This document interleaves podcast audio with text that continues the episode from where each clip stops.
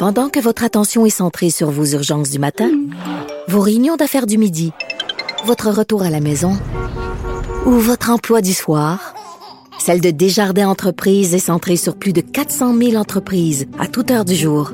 Grâce à notre connaissance des secteurs d'activité et à notre accompagnement spécialisé, nous aidons les entrepreneurs à relever chaque défi pour qu'ils puissent rester centrés sur ce qui compte, le développement de leur entreprise.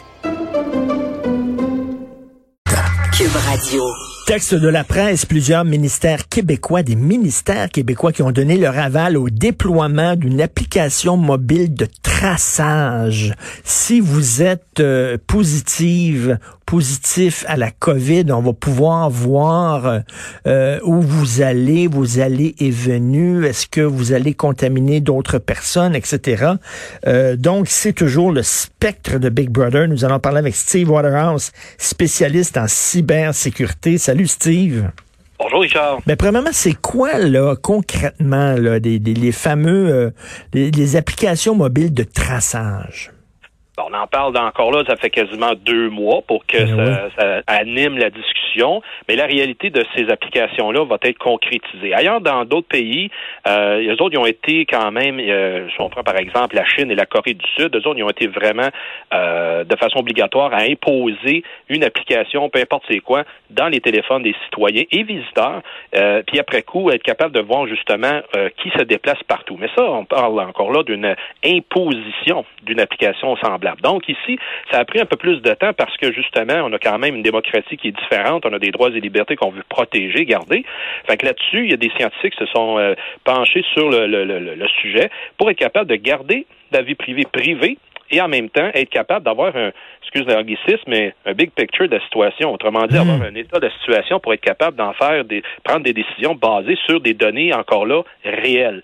Et M. Bengio, qui est pas mal à la tête des, euh, des développeurs, plutôt des, des, analystes et des développeurs en intelligence artificielle à Montréal, et en collaboration avec l'Université de Montréal et l'Université McGill, mettent de l'avant l'application Mila, qui, elle, répond quand même et s'en va dans la même direction que la commission d'éthique, ce qu'ils ont mis de l'avant, pour dire que ben, faut que ça respecte l'autonomie, la dignité, la vie privée, que ça y va avec une raison très spécifique et que ça soit avec des données anonymisées. C'est-à-dire qu'on va suivre ceux qui sont euh, positifs, là.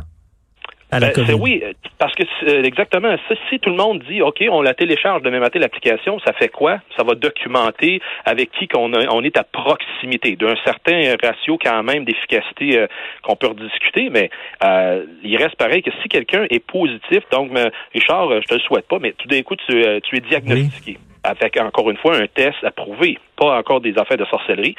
Euh, là, à ce moment-là, la santé euh, publique va pouvoir euh, mettre un petit astérix à côté du nom de Richard Martineau et, de façon anonyme, lancer ça avec les, autres données. Et si euh, d'autres personnes, comme on, a à se côtoyer, ben mon téléphone va me laisser savoir que je suis à environ 10 mètres, pour faire l'approximation, de quelqu'un qui est déjà identifié positif. Ce qui donne à ce moment-là l'idée aux gens qui, qui sont alentour, autrement dit, qui, euh, qui fassent attention davantage. Et non pas, ça ne détecte pas, j'insiste là-dessus, que tu as la COVID. Ça, ça juste dit que quelqu'un dans l'entourage, possiblement, qui l'a. OK, mais attends une minute. Si, mettons, un, expert, ben toi, tu es un expert en cybersécurité, euh, j'imagine que les autres peuvent contourner. Mettons, si moi je suis positif, puis comme un genre de hacker, je vais pouvoir le rendre ineffectif, euh, inefficace, cette application-là? Plus ou moins euh, parce que les données, de la façon qui vont être à ce moment-là euh, documentées et après ça redistribuées, premièrement, la majorité de l'information réside sur chacun des téléphones indépendants qui rend les données vraiment euh, pas c'est-à-dire difficiles à associer avec quelqu'un de spécifique.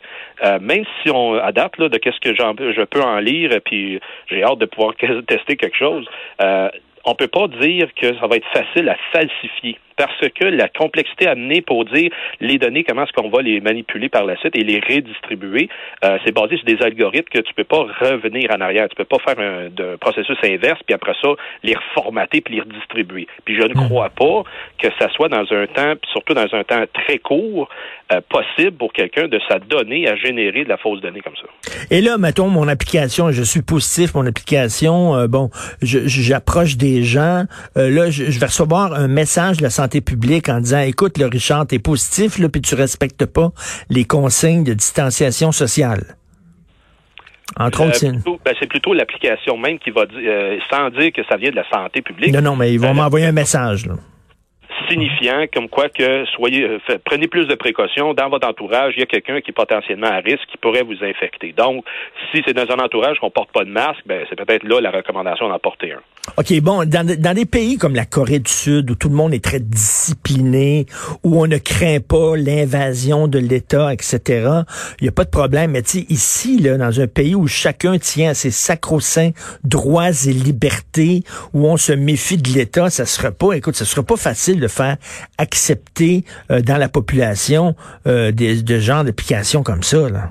Bon, mais il y a une différence là, là-dessus, là, Richard. La Corée du Sud, eux autres, ils ont amendé, à suite au SRAS de 2003, leur, euh, leur charte puis leur loi, puis ils ont été capables de dire euh, personne s'ostine, on met l'application sur les téléphones, puis même quand on va visiter la Corée du Sud, euh, t'as pas le choix, tu mets l'application, puis fini, fini.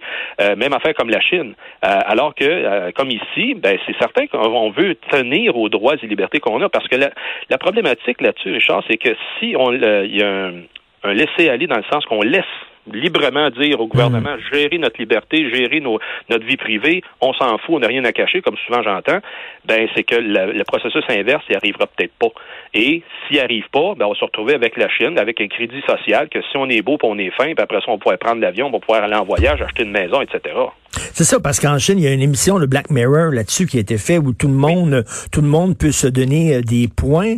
Et euh, si toi, tu as beaucoup, beaucoup de points, c'est-à-dire que tu es apprécié de tes proches, des gens avec qui tu travailles, etc., tu vas pouvoir plus facilement te trouver un loyer, plus facilement te trouver un logement. Plus... Écoute, c'est vraiment, c'est Big Brother, c'est de la science-fiction. Sauf que c'est vrai, ça existe. ça se passe de même en Chine actuellement.